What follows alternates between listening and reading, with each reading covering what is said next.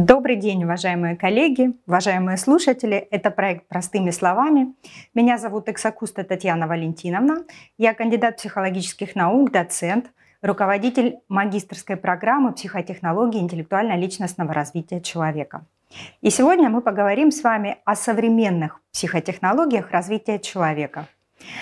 А, наверное, стоит начать с того, что такое психотехнологии – психотехнологию можно рассматривать как особое воздействие на психику человека, как метод создания определенных переживаний у него, ощущений, эмоций, которые побуждают человека к желаемому действию.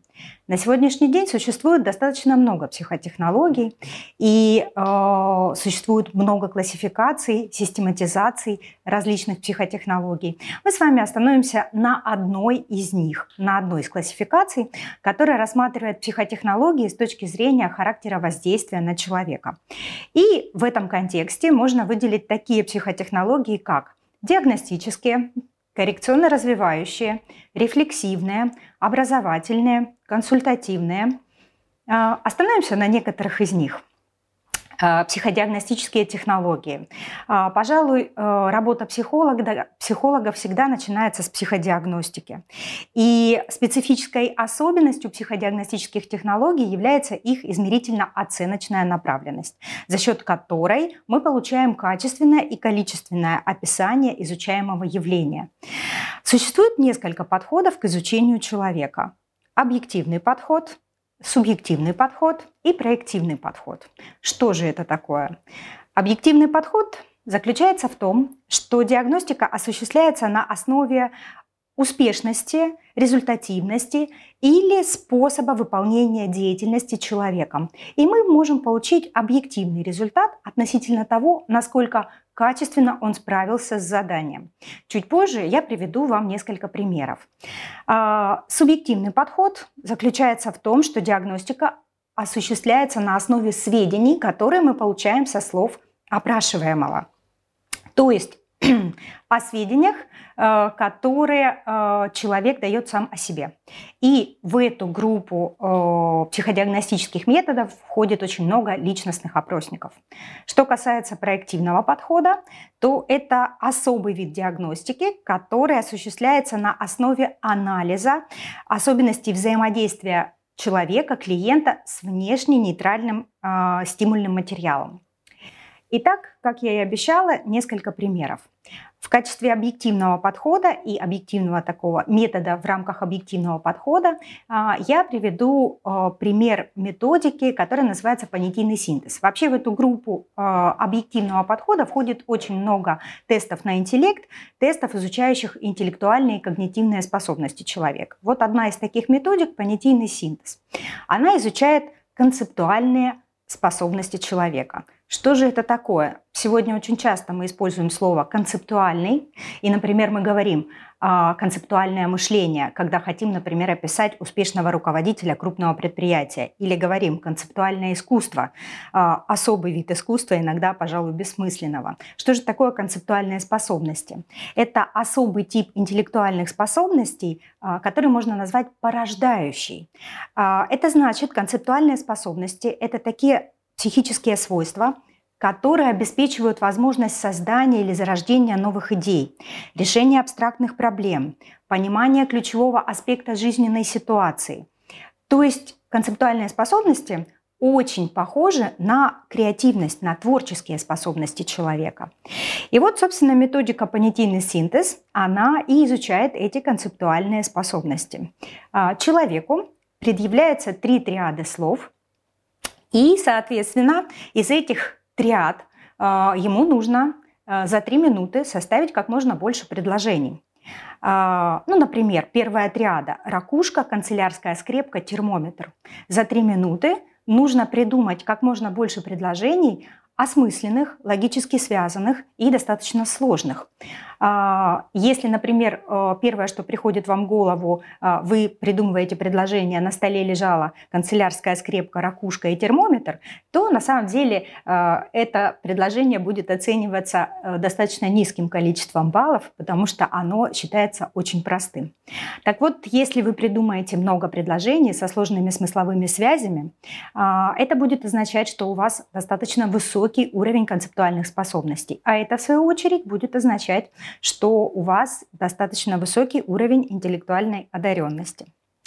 А, что касается примера а, методик, э, относящихся к субъективному подходу, то здесь можно привести относительно современную методику, которая не так давно появилась а, в рамках позитивной психологии, методика ВИА, предложенная Мартином Селигманом и Кристофером Петерсоном. А, эта методика, а, если ее перевести дословно, называется «ценности в действии», и, как вы понимаете, она изучает главные базовые характеристики человека, его личностные ресурсы, которые помогают ему жить, адаптироваться к сложным условиям и обстоятельствам. Эта методика включает 24 шкалы, и это такие шкалы, как честность, благоразумие, беспристрастность, настойчивость, склонность к лидерству и так далее.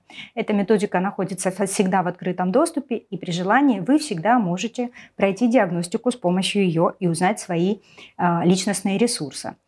Что касается проективного подхода, то здесь я могла бы в качестве примера предложить методику Макса Люшера – да, кто-то из вас скажет, что методика не является современной. А, действительно, она была предложена Люшером в 1947 году. Но то, что знает большинство из вас, это так называемая, а, так называемая малая форма а, методики Люшера.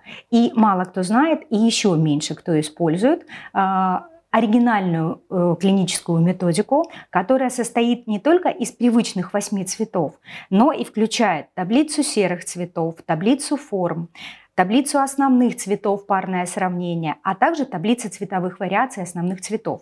Что дают нам все эти таблицы?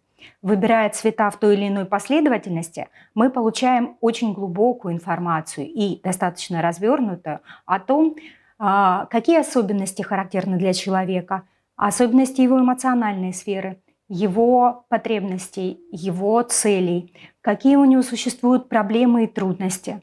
И даже эта методика дает а, информацию о том, как справляться с этими трудностями и сложными жизненными ситуациями, в которых находится человек. И вот надо сказать, что э, эта оригинальная форма, э, она дорабатывалась Максом Люшером до конца своих дней, поэтому ее можно считать достаточно современной. А, ну, мы с вами поговорили о психодиагностических технологиях и буквально несколько слов о консультативных технологиях. Что такое консультативные технологии? Вообще, конечно, Психологическое консультирование – один из самых распространенных видов практической деятельности психолога. И он направлен на решение широкого круга задач. Это, например, неудовлетворенность профессиональной деятельностью, низкая самооценка, неуверенность в себе, трудности в принятии решений, сложности в отношениях с другими, конфликты. А, Консультативные технологии представляют собой особый, специфический способ общения между психологом и клиентом. И это позволяет человеку, клиенту а, понять свои чувства, свои сильные стороны, свои возможности и ресурсы. Одной из технологий, которая позволяет это сделать максимально безопасно для клиента, являются метафорические карты. А на сегодняшний день они получили очень широкое распространение в психологической практике являются одной из базовых консультативных технологий. Что такое метафорические карты? Метафорические карты – это психологические картинки, на которых изображены люди, события или абстракции, которые вызывают у человека определенные мысли, осознание, переживания, чувства. А, метафорические карты – это технология, которая позволяет человеку увидеть и осознать действительно волнующие его актуальные проблемы. Как это происходит? А, глядя на метафорические карты, у человека возникают ассоциации. Он что-то вспоминает, он ассоциирует картинку, которую он видит на карте, со своей жизнью. При этом э, метафорические карты вызывают проекцию – что это значит? А это значит, что глядя на одну и ту же карту, разные люди видят в ней свой смысл, свое содержание. А каждый из э, людей воспринимает одну и ту же карту по-разному, по-своему. Ну и, конечно же, за счет вот этих ассоциаций, за счет этих проекций происходит такой терапевтический эффект, то есть осознание, понимание человеком его проблем и возможности их решения. Метафорические карты бывают очень разные. Они бывают универсальные и специальные. А, универсальные направлены на работу с широким кругом запросов клиентов, а специальные ориентированы на какую-то тему или жизненную сферу. В качестве примера универсальных колод карт я могу привести э, спектрокарты. Спектрокарты действительно это универсальная колода, которая позволяет человеку выражать свои чувства, описывать свой опыт, вспоминать, исследовать, выражать интуитивные желания и многое другое. А, например, колода Коуп или преодоление – это специальная колода, которая используется для работы с психотравмирующими ситуациями.